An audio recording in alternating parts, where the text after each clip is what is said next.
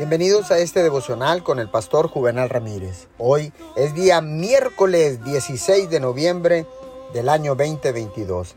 La palabra dice en Isaías 48:10, He aquí te he purificado y no como a plata, te he escogido en horno de aflicción.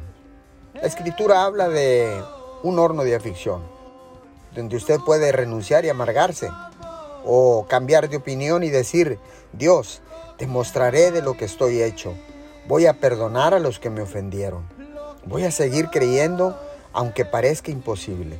Me mantendré en fe a pesar de que fue injusto. Cuando usted pasa estas pruebas, en su interior es depositado algo que nadie puede arrebatarle.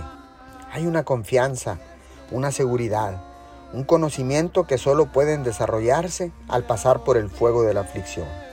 He aprendido que Dios no está tan interesado en cambiar mis circunstancias como Él está interesado en cambiarme a mí.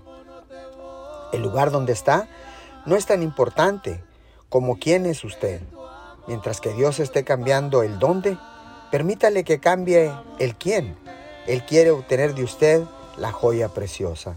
Señor, gracias, porque sin duda tú me has limpiado, me has purificado para usarme poderosamente en tu reino. Te doy gracias en el nombre de Jesús.